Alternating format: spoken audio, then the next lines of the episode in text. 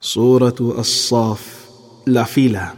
Inicia informando que todo lo que hay en los cielos y la tierra glorifica a Dios e indicando a los creyentes que no es correcto que digan lo que no hacen.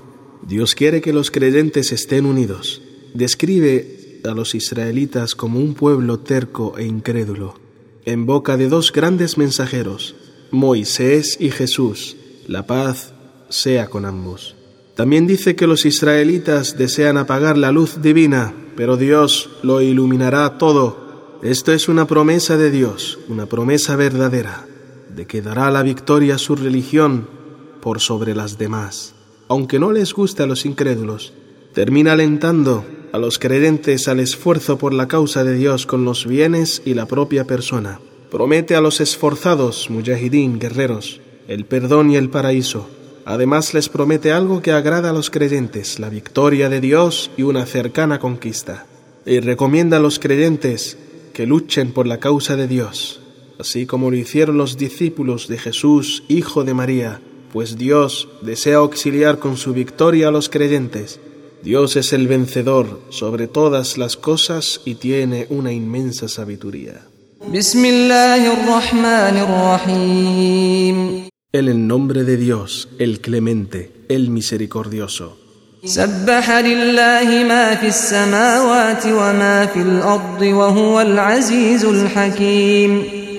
En esta ley hay una glorificación de Dios por encima de todo lo que no le es apropiado en los cielos y la tierra. Dios es el único vencedor sobre todas las cosas y tiene una inmensa sabiduría.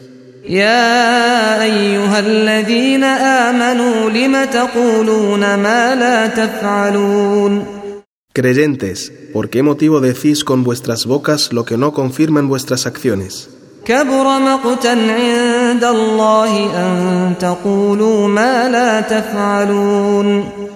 Dios detesta mucho que digáis lo que no hacéis.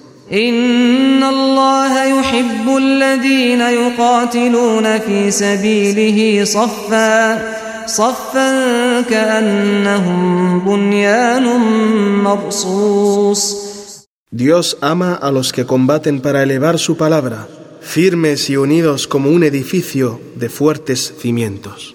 وإذ قال موسى لقومه يا قوم لم تؤذونني وقد تعلمون أني رسول الله إليكم؟ فلما زاغوا أزاغ الله قلوبهم والله لا يهدي القوم الفاسقين.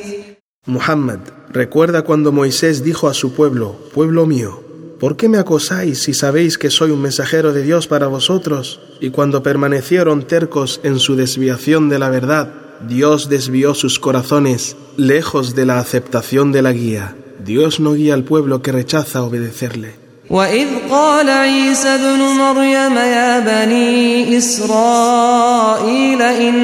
رسول الله إليكم مصدقا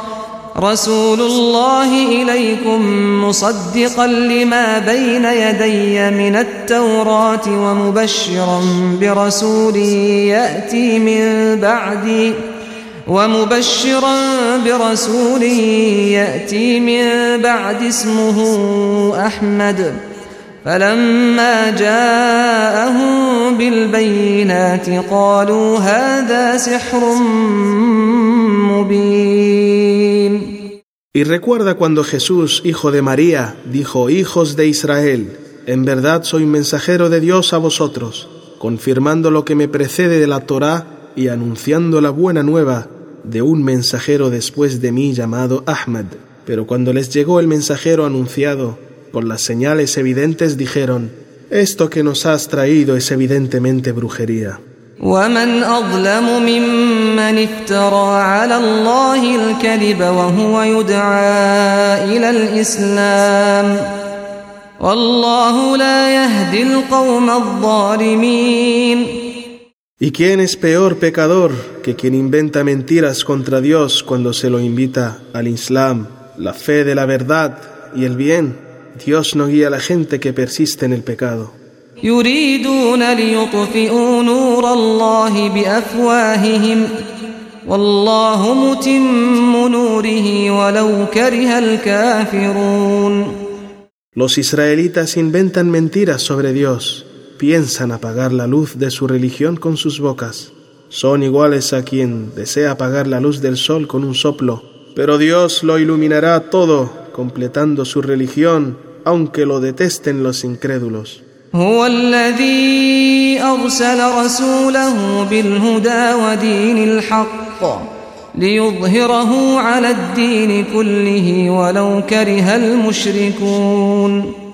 Dios envió a su mensajero Muhammad con el Corán como guía para la humanidad y con el Islam como la verdadera religión para elevarlo por sobre todas las religiones, aunque los detesten los rebeldes.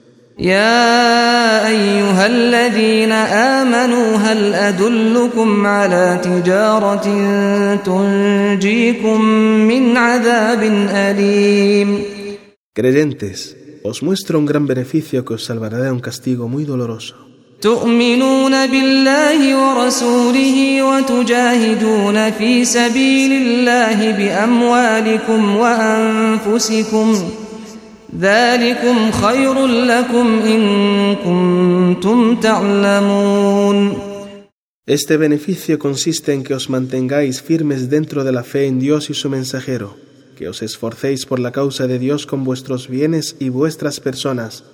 Esto que se os aconseja es lo mejor para vosotros, si es que sabéis. يغفر لكم ذنوبكم ويدخلكم جنات تجري من تحتها الأنهار ومساكن طيبة في جنات عدن ذلك الفوز العظيم Si creéis en Dios y combatís por su causa, os perdonará los pecados y os hará entrar en sus jardines bajo los cuales corren ríos y os dará preciosas moradas en los jardines del Edén. Esta recompensa es la gran victoria.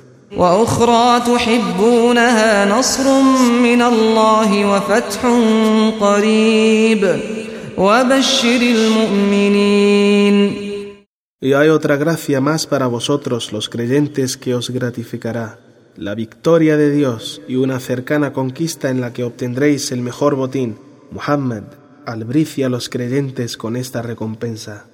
يا أيها الذين آمنوا كونوا أنصار الله كما قال عيسى ابن مريم للحواريين من أنصاري إلى الله قال الحواريون نحن أنصار الله فآمنت طائفة من بني إسرائيل فآمنت طائفة من بني إسرائيل وكفرت طائفة فأيدنا الذين آمنوا على عدوهم فأصبحوا ظاهرين Creyentes, asistid en la causa de Dios cuando el mensajero de Dios os invita a que lo auxiliéis, tal y como lo hicieron los elegidos de Jesús, hijo de María, cuando les dijo, ¿quiénes me auxiliarán ante Dios? Y una parte de los israelitas creyó en Jesús,